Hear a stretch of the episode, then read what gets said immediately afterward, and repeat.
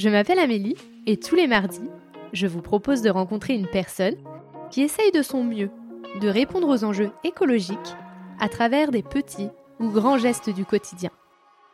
J'espère que vous écouterez avec affection leur chemin, leur combat, leur colère, ainsi que leur joie, leur fierté et leurs bons conseils.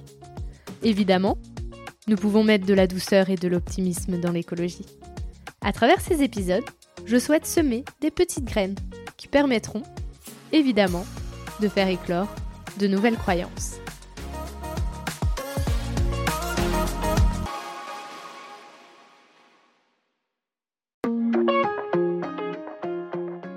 Oui, oui, je, pense que le sens manque, a été perdu, et comme je le disais tout à l'heure, avec la surconsommation et ce besoin de remplir, finalement, ça vient cacher cette perte de sens, ou en tout cas, on essaye de, je dis, c'est un on collectif, mais dans ces moments-là, de mettre sous le tapis euh, les problèmes ou les questions qu'on peut se poser en allant le chercher à l'extérieur, en essayant de le nourrir à l'extérieur. 100% des personnes qui viennent faire leur Ikigai ont besoin de mettre des mots sur c'est quoi le sens de ma vie.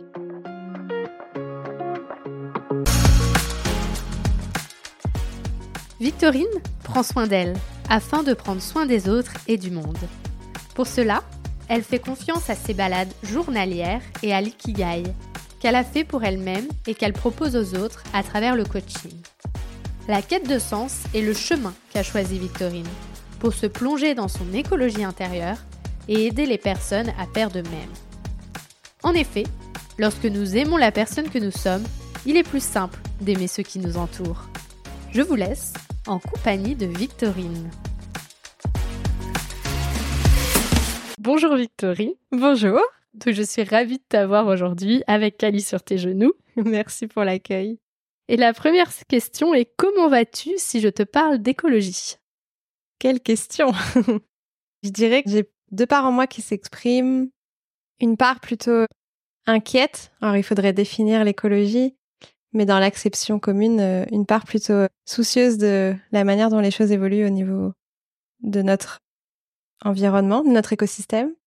Et j'ai une autre part beaucoup plus joyeuse, une forme de foi inconditionnelle en ce que l'être humain est capable de faire lorsqu'il est au pied du mur. tu penses qu'on y est encore, on y est au pied du mur ou il va falloir entendre encore un peu? Je crois qu'il serait temps de bien, de bien se mettre à l'écoute. Et comment toi tu te présenterais, mais sous le prisme de l'écologie? Alors c'est là où, c'est un petit peu original. J'ai une approche tournée vers l'humain et l'individu, avec cette profonde conviction que, en prenant soin de qui je suis et de ce qui se joue à l'intérieur de moi, je suis plus conscient, consciente pour prendre soin de ce qu'il y a à l'extérieur, que ce soit en termes de relations, mais aussi en termes d'environnement, au, niveau des animaux, au niveau de la consommation, enfin vraiment euh, d'un aspect assez global. Et du coup, aujourd'hui, ma, mon rôle dans cette question de l'écologie, c'est d'accompagner chacun à connecter à, à qui il est, à quel sens il a envie de donner à sa vie, à se reconnecter finalement à la vie en lui. Parce que pour moi, en, prenant conscience de la vie en moi, j'ai envie de prendre soin de la vie à l'extérieur. Et c'est le pari que je fais, c'est d'aider chacun à, à reconnecter à la vie en lui, en elle, pour prendre soin de l'extérieur. Et donc, je le fais de plusieurs manières. La première manière, c'est que je suis coach Ikigai. Donc, l'Ikigai, c'est une philosophie japonaise qui permet de connecter à son pourquoi. Et en connectant à son pourquoi, de connecter à la joie de vivre, à ce qui fait que la vie vaut la peine d'être vécue pour rayonner cette conscience autour de soi. J'ai une deuxième activité qui est que je, je suis formatrice et accompagnatrice de collectifs alors, euh, collectif, c'est à, plusieurs égards. Le premier égard, c'est dans des écoles, des établissements d'enseignement supérieur, où j'accompagne sur tous les sujets de la connaissance de soi, la conscience de soi, de l'écologie intérieure, justement pour aller connecter à qu'est-ce qui fait sens et qu'est-ce qui prend vie en moi et comment j'ai envie de prendre soin de la vie autour de moi. Et aussi auprès des organisations, des entreprises, pour apprendre à faire autrement et à vivre ensemble autrement. Voilà comment je me présenterai aujourd'hui. Comment t'es arrivé à cette envie de, de donner, de redonner, on va dire, la vie aux personnes qui se reconnectent à eux-mêmes? C'est, ça vient de loin. Enfin, ça vient de mon enfance où j'ai jamais vraiment compris le monde dans lequel je vivais. Je me suis beaucoup, beaucoup, beaucoup interrogée sur le pourquoi être en vie, à quoi ça sert. Et, voilà, je comprenais pas les injustices, je comprenais pas euh, la destruction, la guerre, la violence. Et chemin faisant, expérience faisant, j'ai réalisé que j'avais davantage peur de vivre que de mourir. Et en fait, au fur et à mesure des rencontres, j'ai réalisé à quel point ce qui se passait à l'intérieur de moi avait un impact sur ma, mon comportement, sur mes relations, sur euh, ma vision du monde. J'ai d'abord œuvré, d'ailleurs, euh, tu le sais très bien puisqu'on s'est rencontrés dans ce cadre-là, mais j'ai d'abord œuvré euh, à me dire que rétablir la justice dans le monde pouvait mmh. être utile. Donc j'ai fait 50 droits et j'ai travaillé au tribunal. Mais finalement, je sentais à l'intérieur de moi que quelque chose n'était pas très ajusté et me permettait pas d'exprimer mon plein potentiel ou ou de nourrir le monde tel que j'avais envie de le nourrir. Et donc, je suis partie à la recherche de moi-même par plein de manières différentes.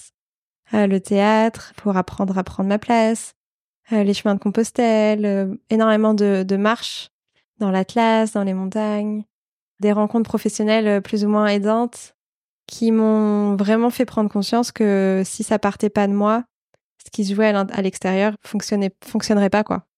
Donc toi, c'est par la marche dans la nature. Qui t'a permis de te reconnecter à qui tu étais. Ouais, complètement. En fait, j'avais un mental très présent, très très présent, beaucoup de questions, de remise en question permanente, et la marche m'a aidé à apaiser ce mental, avec dans ce mental toutes ces quêtes de reconnaissance, de reconnaissance notamment sociale. Il faut avoir un, travail reconnu, il faut, euh, je sais pas moi, gagner un peu de, l'argent, être propriétaire. Enfin voilà, tous ces schémas euh, sociétaux qui m'ont qui me prenait la tête, sens mmh. littéral, et la marche m'a aidé à faire rabaisser ces exigences et ces, ces, injonctions extérieures pour apprendre à écouter ce qu'il y avait à l'intérieur et ce qui, ce qui attendait de pouvoir s'exprimer. Et la marche et les rencontres en marchant mmh. m'ont aidé à ça, ouais. Est-ce qu'il faut, est-ce qu'on a besoin de courage pour pouvoir se reconnecter à soi? Oui, la réponse c'est sans aucun doute oui. Pourquoi du courage? Ça demande du courage de sortir de ce qui est connu, de sortir du confort, de sortir euh, de la vision qui nous est renvoyée par l'extérieur. En tout cas, pour moi, ça m'a demandé du courage de sortir des cases, des sentiers battus, de pas savoir de quoi le lendemain serait fait. Je me rassurais beaucoup dans un CDI, dans, le fait d'être propriétaire en me disant, OK, j'ai un CDI, euh, si, si j'en pars, c'est parce que je l'aurais décidé, je saurais pourquoi j'en pars.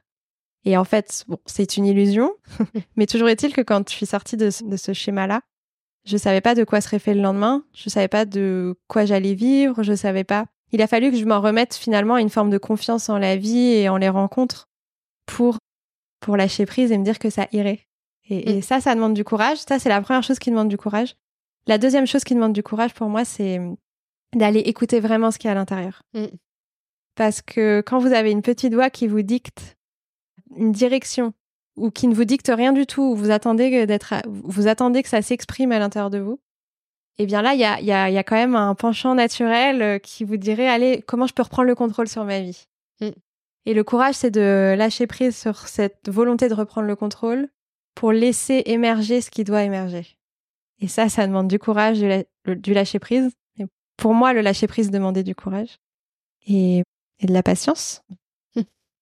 Et quand on fait un chemin vers soi, il y a aussi tout ce que la société autour de nous a envie de nous dire ou même notre entourage. Parce que quand on fait des choix qui, sortent du commun des mortels, on va dire, il y a aussi toute la partie bah, entourage. Comment toi tu l'as as pu le gérer?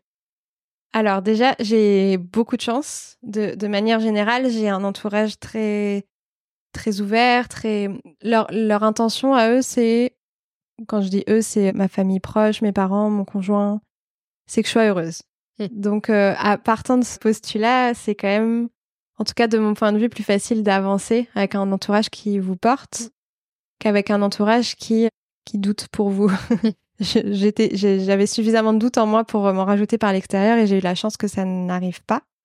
J'ai quand même eu quelques personnes un peu plus éloignées de moi qui étaient stressées pour moi de mais t'as plus de sécurité et comment tu vas faire et enfin voilà. Mais globalement, je me sens plutôt chanceuse et soutenue. Mm. Puis quand on sait comment ça fonctionne, on sait que souvent les peurs des autres pour nous sont en fait leurs propres peurs. Complètement.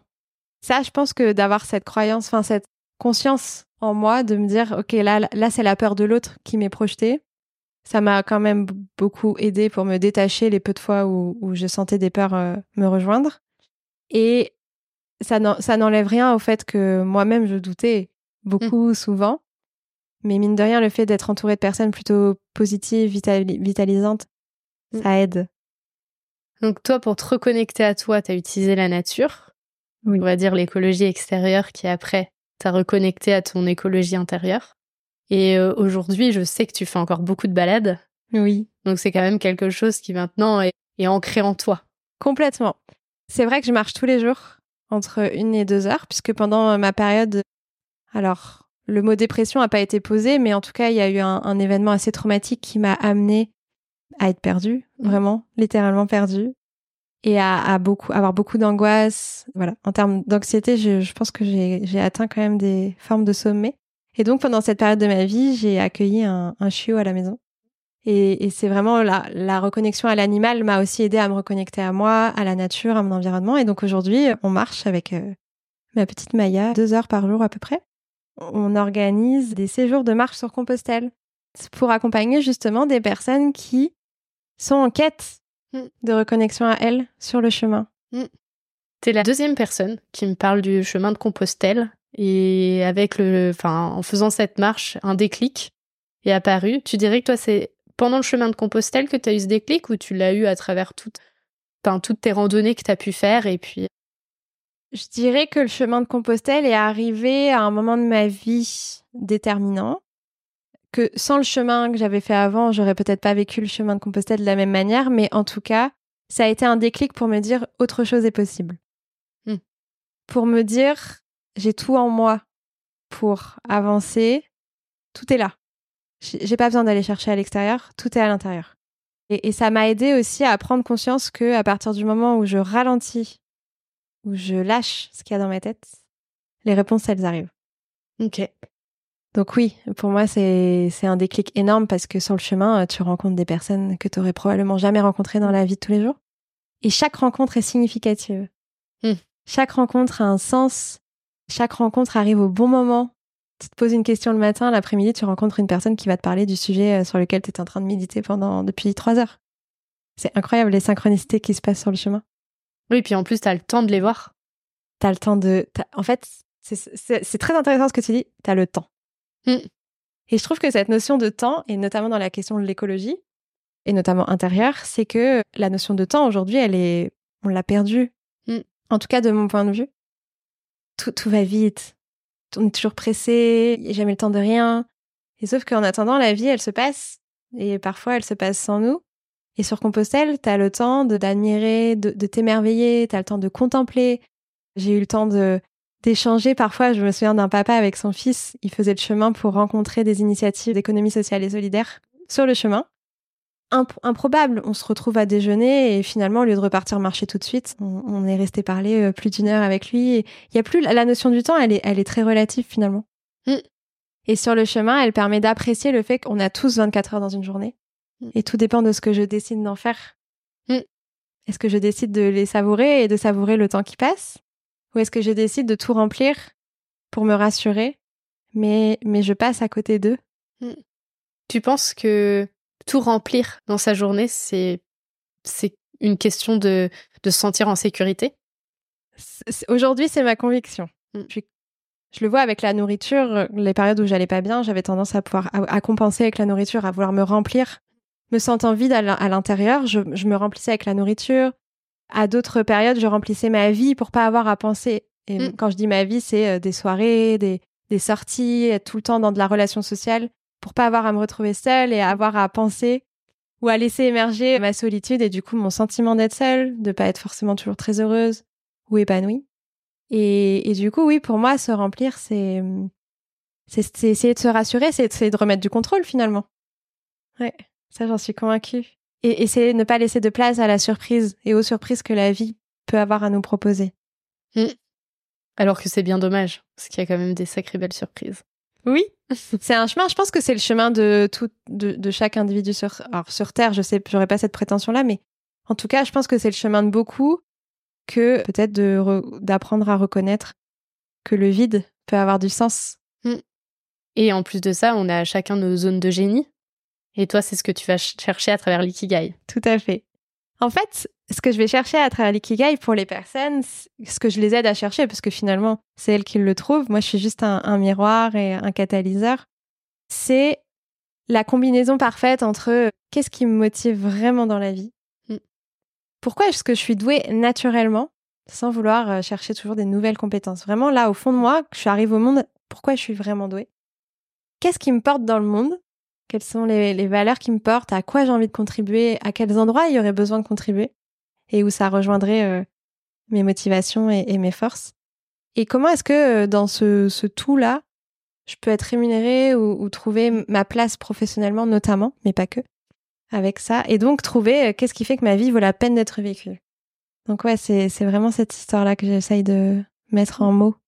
Je sais pas si c'est le cas dans l'ikigai, mais moi, avec le développement personnel que j'ai pu faire et qui m'a permis d'arriver au podcast, c'est aussi toute cette notion en lien avec le travail, dans le sens où quand t'as trouvé ta zone de génie, t'as plus la sensation de travailler. Et en fait, au départ, enfin en tout cas pour moi, le fait de plus avoir cette sensation de travailler, j'avais l'impression de bah de de pas être légitime et ça, j'ai trouvé ça, enfin, j'ai dû faire un gros travail là-dessus pour me dire, mais c'est pas parce que t'as pas la sensation de travailler que tu ne travailles pas et qu'en fin de compte, tu es totalement légitime à faire ça. C'est comme s'il fallait trimer pour, pour mériter qu'on ait travaillé, quoi. Est-ce que toi, tu le ressens aussi? C'est marrant que tu me parles de ça parce que la semaine dernière, quand j'étais en co-animation avec un groupe à Paris, un groupe de 10 personnes que j'accompagne, le sujet des croyances, euh, c'est un sujet sur lequel on est venu travailler, et notamment ces croyances. Il faut travailler dur pour y arriver. Mm. Si j'en ai pas, si j'ai pas souffert dans mon travail, bah, le fruit de mon travail n'a pas de valeur. toutes ces, toutes ces choses-là. Ou alors se reposer, c'est être feignant. ouais. Et, et du coup, moi, je sens euh, le poids de l'effort que je peux mettre pour développer mon activité. Je sens évidemment toute la joie que ça me procure. Et au début, c'est vrai que je me disais, euh, mais ça, c'est quelque chose que j'aurais dû euh, mettre 8 heures à faire, j'en ai mis que 4. Euh. Mm. Bon, bah, du coup, pendant les 4 heures restantes, il faut que je, faut que je travaille, quoi, parce que mm. faut que je sois productive, etc. Donc, c'était pas mal aussi d'héritage de ce que j'ai vécu en entreprise. Hein. Et mm, donc, au début, je l'avais. Et je l'ai encore euh, parfois fort, notamment le 8h, 18h. et, et bon, j'ai appris à fonctionner un peu différemment. Ça, ça, ça s'apaise avec le temps. Je trouve que la, plus grosse difficulté avec un métier passion, c'est justement d'apprendre à trouver l'équilibre avec euh, le reste de la mmh. vie. Comment je laisse de la place à, à mes amis, à, à ma vie personnelle, ma famille, à moi-même? Comment est-ce que je continue à prendre soin de moi dans, bah, dans cette activité euh, qui me nourrit? Et donc, si on revient sur l'ikigai, donc euh, toi aujourd'hui, maintenant tu, tu proposes ça. Pour comment t'es arrivé à l'ikigai? Alors ça, c'est quand même, quand je parlais de laisser de l'espace dans la vie, c'est typiquement un cadeau de la vie. Ok. C'est un concept dont j'avais entendu parler il y a plusieurs années sur lequel je m'étais jamais vraiment arrêtée, bien que la question du sens de la vie m'ait toujours portée. Cet été, j'ai lancé mon activité en, en janvier 2023 et, et, cet été, j'ai eu un petit passage à vide, un petit peu avant l'été. Je me demandais cette fameuse question pourquoi je fais les choses? Pourquoi je pourquoi j'ai voulu lancer mon activité, qu'est-ce que j'ai envie d'apporter? J'avais besoin de mettre ça en mots. Mm. Je sentais dans mon ventre qu'il y avait quelque chose qui grandissait, mais j'arrivais pas à le mettre en mots. Et par hasard, une personne que je suivais sur Instagram publie sa séance de coaching avec une, une autre personne, donc Fanny, qui deviendra après ma coach, puis après ma formatrice. Et là, j'ai eu un déclic, j'ai vu le mot ikigai, j'ai fait j'ai senti au fond de moi que j'avais un appel, un élan à ça. J'ai fait OK, je prends rendez-vous direct. Tout, tout s'est bien enchaîné. En général, euh, quand les choses sont ajustées, ça, ça, devient quand même beaucoup plus fluide. Et, et j'ai pris rendez-vous. Je suis tombée dès la première séance. Je me suis dit mais c'est ça que je veux faire. C'est comme ça que j'ai envie d'accompagner les gens. C'est avec cet outil-là. Je sens que ça va être ma porte d'entrée pour après euh, aller sur euh, explorer d'autres champs de la personne. Et voilà. Et en fait, j'ai fait une séance, deux séances, c'est cinq séances en accompagnement Ikigai, en tout cas dans, dans ce qui est proposé euh, avec Fanny et puis avec moi-même maintenant. Et au bout de la troisième séance, je lui ai dit, j'ai envie de me former avec toi. Il y avait une session qui ouvrait 15 euh, jours après, et je vais rejoindre la session de formation et, et j'en suis là. Et pourquoi cet outil et pas un autre alors? Qu'est-ce qui t'a appelé dans cet outil? Ce qui m'a appelé, c'est le fait de partir de ce qui est déjà là. Ok. J'ai été, j'ai, je suis dans le développement personnel depuis 6 ans maintenant et même avant, je me faisais déjà accompagner depuis que j'ai 15 ans. Et j'avais toujours l'impression de d'être jamais assez, de voilà qu'il fallait toujours euh, devenir meilleur ou ça, enfin, voilà, vraiment la, la, quête de l'amélioration euh, continue. C'était mm. vraiment ce truc-là. Et avec l'ikigai, ce que j'ai beaucoup aimé, c'est que c'était très doux et en même temps, ça permettait un passage à l'action effectif et rapide.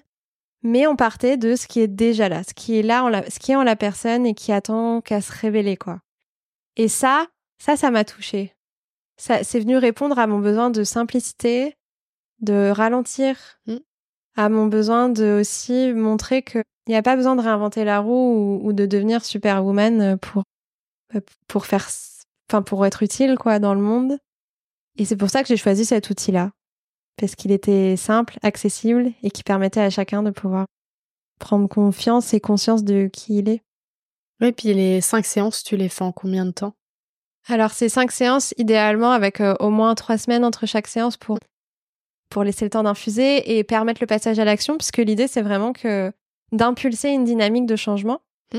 ou de réalignement pour que la personne, elle puisse bah, mettre en place euh, le fruit du travail qui est fait pendant les séances. Ce sont des séances d'une heure trente.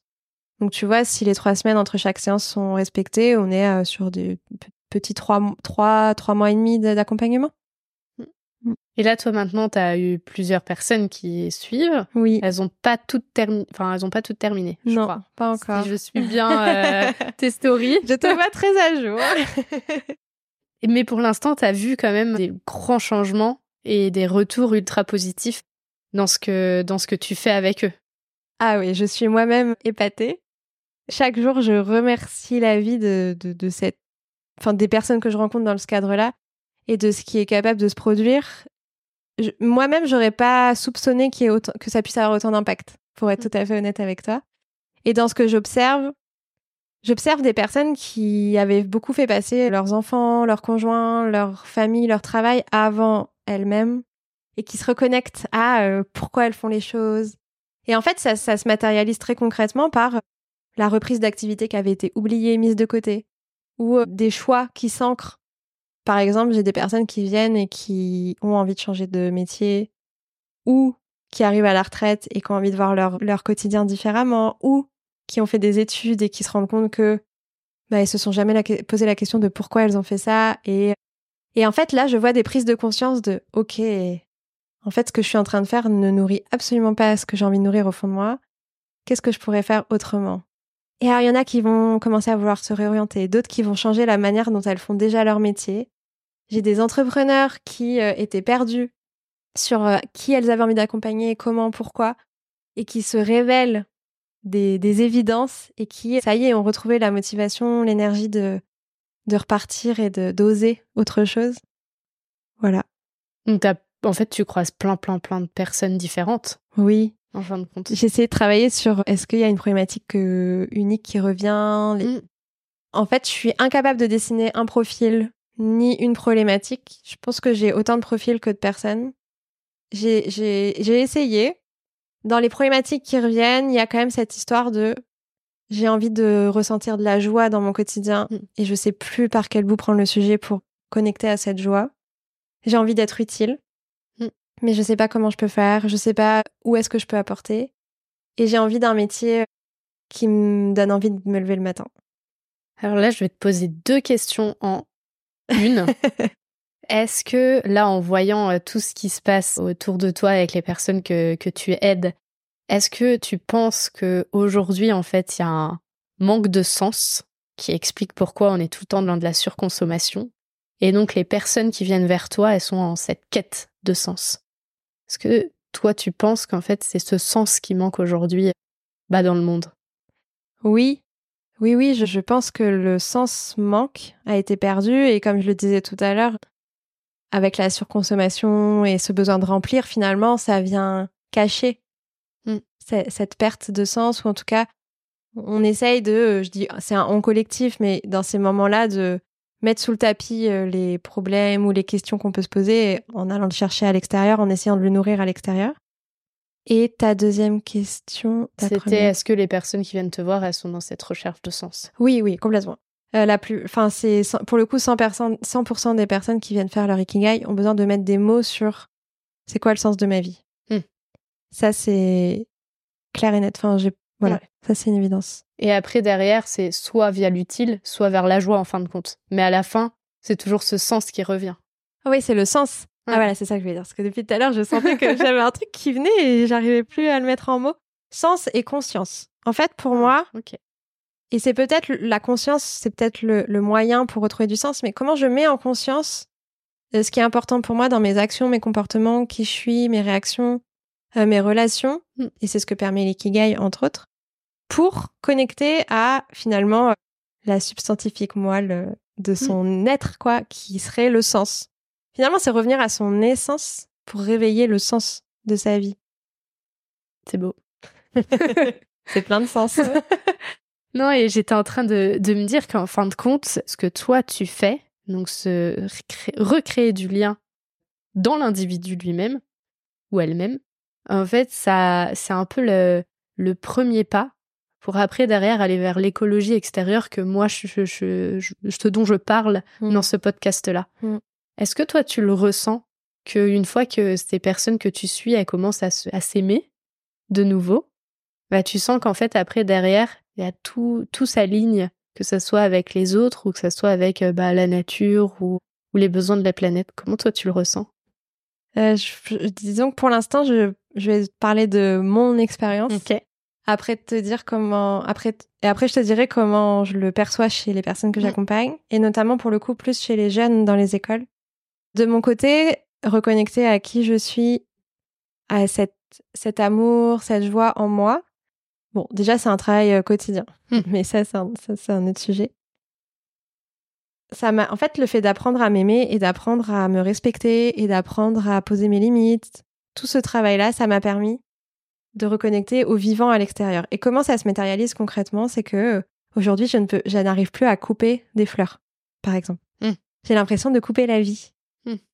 Aujourd'hui, j'ai plein de, petits réflexes comme ça du quotidien où je vais, par exemple, euh, des, actions en, apparence anodines, mais s'il y a trop de plastique sur des choses que j'achète, j'achète pas. Hmm. Si là, quand je coupe mes légumes, quand je fais ces actions-là, ben, j'ai je me suis construit un compost pour pouvoir mettre au compost. Mais ça, c'est des choses avant, j'aurais même pas eu la conscience de le faire. J'avais besoin, j'avais envie, euh, bah, je jetais, j'achetais. Enfin, il y avait quelque chose de l'ordre de l'automatique. J'avais besoin, c'était maintenant, c'était plus fort que moi. Euh, mm. Je m'étais, enfin, hors de. Maintenant, je me sens reliée. Mm. Je me sens reliée au vivant. Je suis dehors, je marche avec mon chien, je vois des choses qui traînent par terre. Mais je peux pas ne pas ramasser. Mm. Avant, je serais passée devant, je me serais dit, bon, bah, tant pis, quelqu'un le fera. Mais non, en fait, c'est comme si euh, c'était une part de moi que, quand je vois quelque chose de sale ou qui n'a pas été entretenu dans, ou dont on n'a pas pris soin dans la nature, je me dis, ça me fait mal dans mon corps. Mm. C'est comme s'il y avait une part de moi dont on n'avait pas pris soin et, qu'on n'avait pas respecté. Et, du coup, ça, c'est un regard que j'aurais jamais porté avant sur l'extérieur. Et dans, ma, dans mes relations, c'est la, la même chose. Alors, je dis pas que je suis parfaite, loin de là, et j'ai encore, je, maintenant j'ai conscience des champs de travail que j'ai à faire, mm. ce dont j'avais moins conscience avant. Par contre, aujourd'hui, je, je, je, vois que le fait d'apprendre à dire ce que je ressens, apprendre à dire mes besoins, apprendre à dire ce qui me touche, ce qui me heurte, ce qui m'attriste, apprendre à dire je t'aime, merci. Je vois tout ce que ça change mm. dans mes relations. Je vois la manière dont, dont la relation, elle, que ce soit au niveau privé, mais même professionnel, je vois comment la relation, elle se fluidifie, comment il y a de l'amour se, mm. se met en place, comment de la transparence, comment de la, de la légèreté, de la joie, du prendre soin. Mm. Et, et ça, je suis convaincue que c'est parce que j'ai fait un chemin à l'intérieur de moi. Est-ce qu'il y a des personnes après, on reviendra sur, euh, le, sur les, les, petits jeunes euh, que tu, que ah tu aides. Mais est-ce que tu as quand même perdu des gens en chemin? Parce que souvent, quand même, quand on travaille sur soi, il y a des gens, ils comprennent pas. Hmm. Ouais, j'ai perdu des, gens en chemin et pour certaines relations de mon fait, enfin de mon fait, des périodes où j'allais j'allais mal et j'ai pas su entretenir certaines relations et j'ai pas su expliquer ce qui se passait parce que moi-même je n'avais pas conscience de ce qui se passait à l'intérieur de moi. D'autres situations où où ça a été compliqué de faire comprendre ce que je vivais Et du coup, j'ai parfois préféré me retirer, me retourner dans ma bulle plutôt que dire parce que je savais pas comment dire ou je le disais mal et, ça pouvait être mal interprété. Et euh, il y a des relations qui se sont naturellement déliées parce que quand je retrouvais les personnes, je c'est comme si à l'intérieur de moi il y avait quelque chose qui me disait ben ça y est c'est passé quoi. Mmh. Ou euh, là je, je, sens que la, la relation arrive à, à son terme et mais ça n'a pas été nommé, tu vois. Mmh. C'était, je sentais à l'intérieur que quelque chose euh, s'éteignait petit à petit. Et... Mais il n'y a pas eu de confrontation. Y a, y a, j'ai, jamais eu de confrontation en, se disant non, mais là, on se comprend plus, on, arrête tout. Euh. C'est plutôt avec le temps. Mmh. On était plus dans les mêmes paradigmes, en quelque sorte, tu vois. Mmh. Ouais, ouais, je vois. Je sais pas si je réponds à ta question. Si, si, tu. Enfin, en tout cas, moi, tu réponds. Après, j'espère que pour les personnes qui écoutent, ils comprendront aussi. Mais oui, je vois ce que tu veux dire. Il y a il n'y a pas eu de conflits qui ont fait que derrière, en fait, ça s'est arrêté. Ça s'est fait avec le temps parce que vous étiez plus sur la même longueur d'onde, par exemple. C'est ça, si je comprends bien. Oui, oui, j'ai pas eu de, j'ai pas souvenir de conflits brutaux, euh, hmm. à moins que ma mémoire défaille. oui, puis des fois, en fait, vu qu'on est deux dans un, dans, dans une relation, on peut avoir une manière de voir cette relation et la fin de la relation qui sera pas la même que la personne euh, en face, qui elle verra du conflit où nous on n'en voit pas. D'où l'importance de communiquer. Ouais. On en revient toujours à ça. Et pour donc tu es aussi dans les dans les euh, écoles supérieures, c'est oui, ça? Tout à fait. Et donc euh, par rapport à, à eux, tu trouves qu'il y a un lien à la nature quand tu viens parler des croyances, etc. avec eux? En fait, j'ai eu la chance d'animer deux jours de marche et de connexion à soi, connaissance de soi, avec un établissement de l'enseignement supérieur à La Roche-sur-Yon. Et on est parti deux jours dans la nature, on a dormi dans un écolieu, on a, enfin voilà, c'était, j'étais avec 16 jeunes qui ont 22, 23 ans. Et ce que j'ai remarqué, c'est que le fait de les accompagner dans l'environnement, dans la, dans la forêt, dans les champs, dans, dans la nature et de marcher avec eux, il y a eu des, enfin, ça leur a provoqué des prises de conscience assez fortes sur euh, ce qui était possible de faire autrement. Et notamment le fait d'avoir visité un écolieu, d'avoir partagé sur comment vivre en étant autonome en termes d'énergie, comment faire attention à l'eau, comment, enfin bref, tous ces modes de vie qui peuvent nous permettre de vivre autrement. En fait, j'ai vu dans les yeux de ces jeunes des prises de conscience de ah mais c'est possible. Hmm. C'est possible et pas pas à la Cro-Magnon ou pas hmm. en gardant aussi une forme de confort parce qu'il y en a beaucoup qui me disaient oui mais c'est quand même confortable d'avoir la voiture, de faire ci, de faire ça évidemment.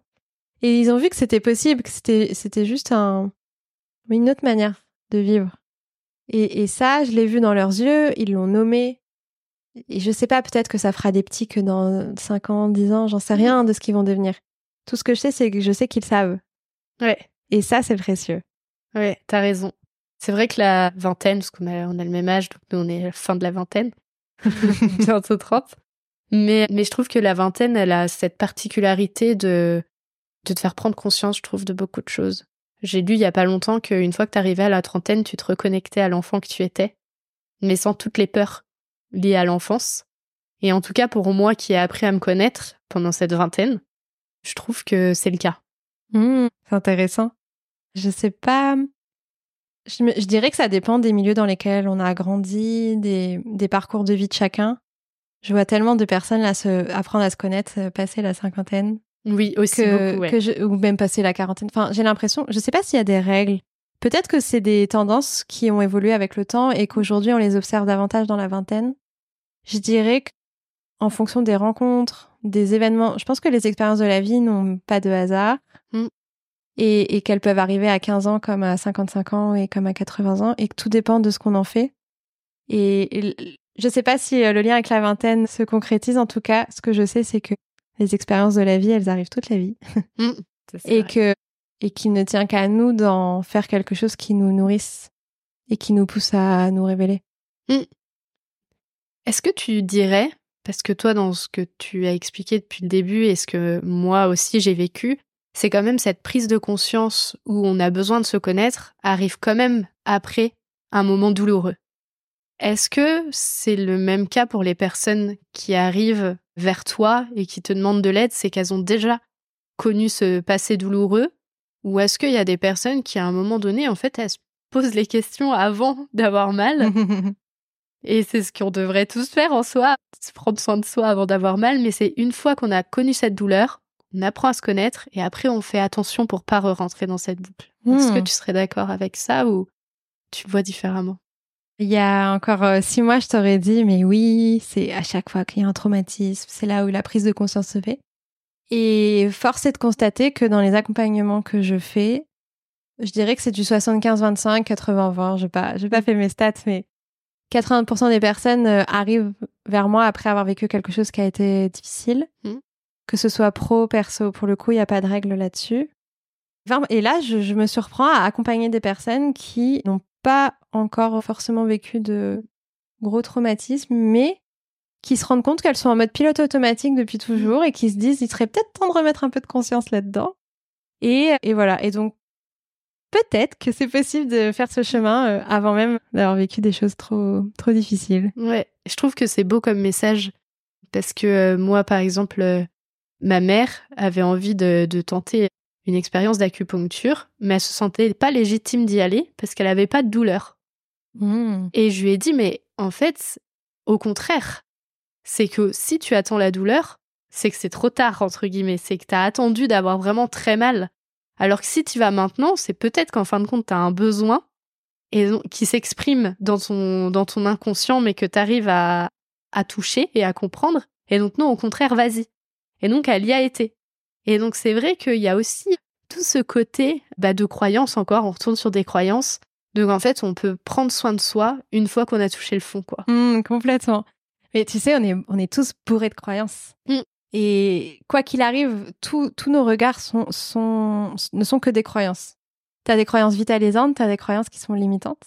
Et du coup, la question, c'est lesquelles aujourd'hui me limitent? Et peut-être que celle-ci, pour ta maman, c'est une croyance qui l'a limitée. Mm. Et comment est-ce que je peux porter un, un nouveau regard Ou en tout cas, comment est-ce que je peux apaiser cette croyance en en faisant émerger de nouvelles qui viendraient me vitaliser? Et peut-être qu'une nouvelle croyance, ça peut être j'ai envie de prendre, je prends soin de moi quand j'ai l'élan de le faire et pas euh, quand euh, quelque chose va mal.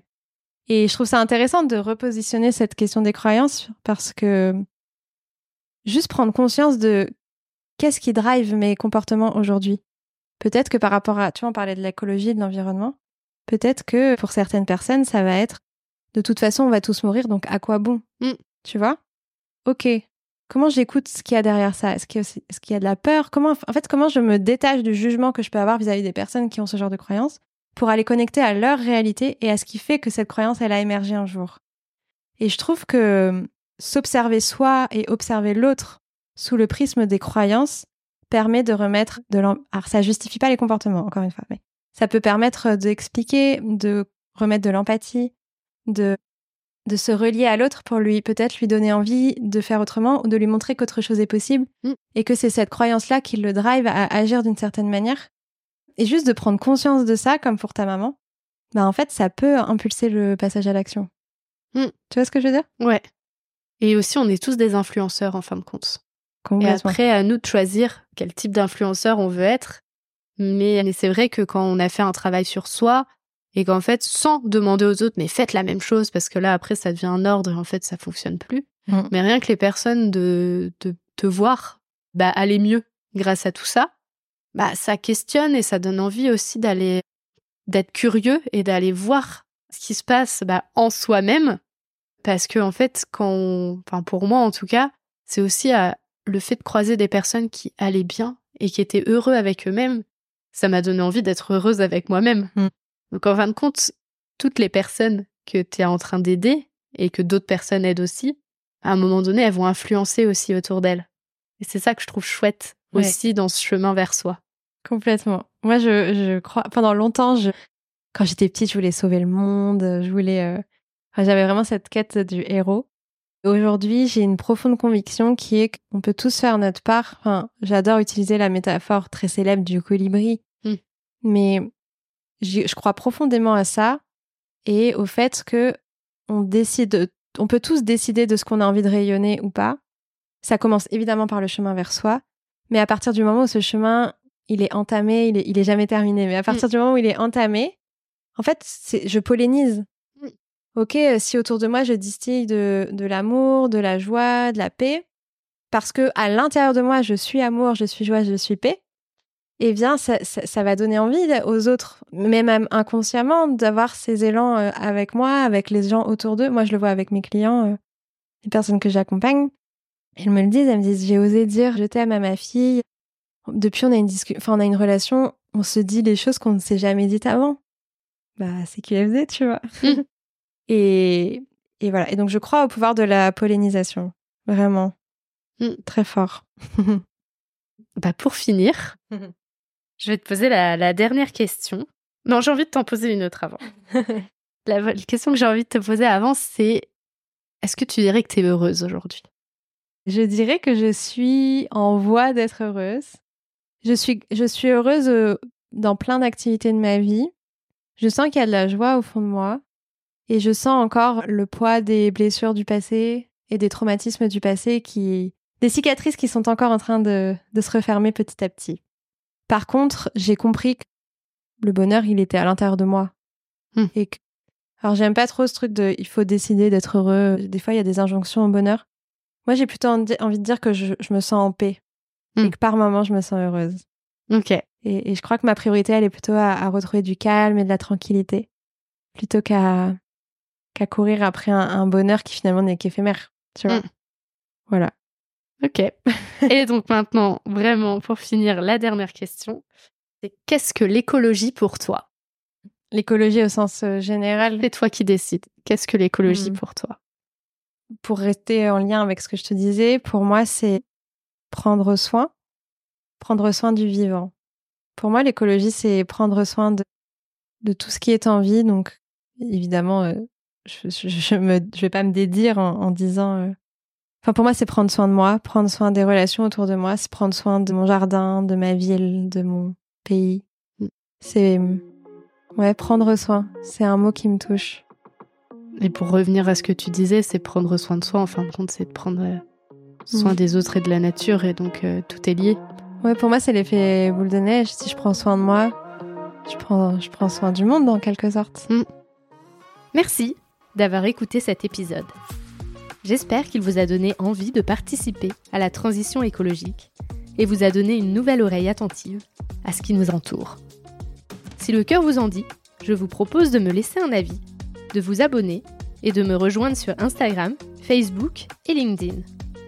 Vous pouvez m'envoyer un message à évidemment e.vie.de2ment.podcast.gmail.com. En attendant mardi prochain, je vous souhaite, évidemment, de jolis moments de vie en pleine nature.